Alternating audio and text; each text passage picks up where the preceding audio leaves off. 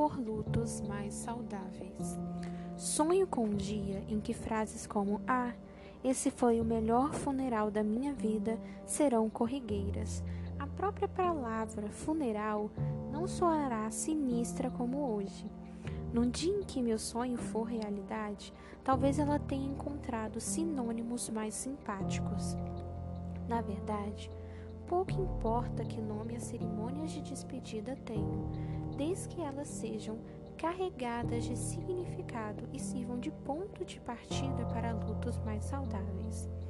Trabalho há muito tempo no setor funerário e sei, por conta de meus anos de experiência com famílias que passaram por uma perda, o quanto o ritual bem realizado ajuda a encaminhar a experiência do luto a uma direção positivamente transformadora.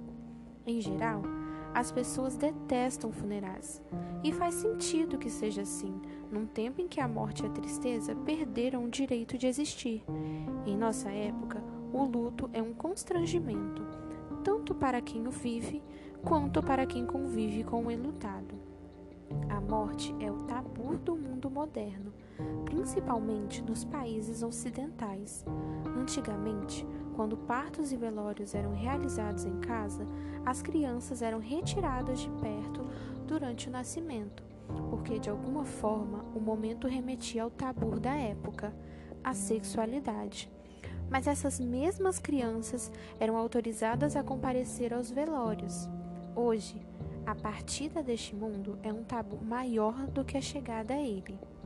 Até o começo do século XX, 85% dos norte-americanos ainda morriam em casa. Com o avanço da medicina e do desenvolvimento de tratamentos médicos mais prolongados, os doentes terminais foram transferidos para os hospitais. Morrer tornou-se um acontecimento privado, muitas vezes solitário, no cenário frio das UTIs. Longe de casa e dos olhos da família e dos amigos, a morte de um ente querido se tornou mais asséptica e confortável. Como sociedade, estamos matando a morte. Como então encontrar lugar para falar sobre ela, enxergá-la e enfrentá-la? Uma perda importante nos coloca em contato com os sentimentos humanos mais difíceis: medo, desamparo, tristeza, angústia, solidão, dor, vazio, desespero. Quem passa por essa experiência deve ter o direito a alívio e consolo, com acesso a lugares de segurança para enfrentar o luto. Se alguém começar a chorar copiosamente no meio de um supermercado, pode parecer estranho ou constrangedor, mas em algum cemitério as lágrimas são normais e legítimas. Velórios, cemitérios e crematórios são lugares seguros, onde é permitido falar da pessoa que se foi, chorar e demorar o tempo que for necessário se sentir. Quando você perde alguém, o primeiro lugar de segurança é o funeral. A dor é de todos e a presença dos amigos e familiares aquece a alma. As cerimônias materializam a morte aos olhos de quem fica, Ver e estar com o corpo do falecido ajuda no processo de elaboração e reforça o sentimento de pertencimento social. É a hora de receber apoio, acolhimento e solidariedade. Para lidar com a morte, é preciso estar lá, vestir o falecido, ornamentar a sala, carregar o caixão, ler um texto, acender uma vela, a participação da família e dos amigos é importante no processo de adeus, por quê? Após o funeral, pode não haver outra maneira de experimentar a dor de forma tão coletiva. O funeral é um evento de cura e parte de sua força vem da presença da família e dos amigos. O sentimento que fica é de pertencimento. Em nossos esforços para fazer com que tudo passe o mais rápido possível, confiscamos expressões de amor significativas. O funeral e os seus símbolos assumem um papel das palavras que não saem, dos sentimentos que não conseguimos traduzir. O significado social é talvez um dos principais motivos para se realizar um funeral. Então, vem o luto. E luto não é sinônimo de dor, é justamente a expressão da dor. Desde sempre é isso que nós, seres humanos, fazemos. Damos sentido às coisas que através da linguagem. Por isso, é tão importante que o luto tenha espaço e tempo para acontecer.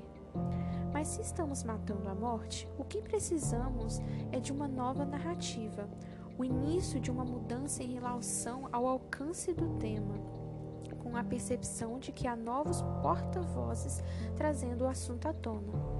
Caitlin representa um dos grandes megafones dessa mudança. Li o primeiro livro dela, Confissões do Crematório, com a alegria de encontrar uma alma gêmea. Naquele ano, falei do livro o tanto quanto pude e presenteei amigos próximos em várias ocasiões, porque eu simplesmente acreditava que as pessoas precisavam abrir seus corações para o tema e sigo acreditando.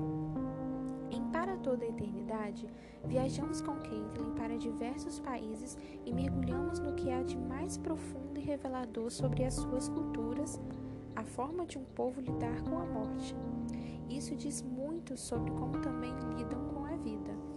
Para o homem branco ocidental, certas coisas podem soar mórbidas e bizarras, tocar um corpo morto, dormir ao lado de um corpo mumificado, festejar o retorno dos que partiram, mas muitos são rituais potentes e fundamentais para a sociedade que estabelecem uma relação mais equilibrada com a morte e, consequentemente, uma transformação positiva após a perda. O que pode ser indigesto e desrespeitoso nas sociedades em que a morte é vista como um tabu em algumas culturas, evidencia a importância de valores fundamentais de um funeral como lugar de segurança, cerimônias, símbolos, participação, realidade e significado social. Esses lugares não se restringem a velórios, cemitérios e crematórios tradicionais. São florestas onde o ente querido vai se decompor e voltar a ser vida, ou grandes piras de fogo que queimam corpo ao vivo, cerimônias que permitem participação efetiva dos familiares e amigos, que não abrem espaço para o imaginário ao encarar a realidade sem abrir mão dos símbolos, e que estabelecem significado social e sensação de pertencimento. Boas narrativas têm um imenso poder de promover mudanças. Caitlin nos provoca de forma bem-humorada e ousada, mas também com sensibilidade e genuíno respeito, a repensar o sentido da morte e da vida. Gisela Adice, outono de 2019.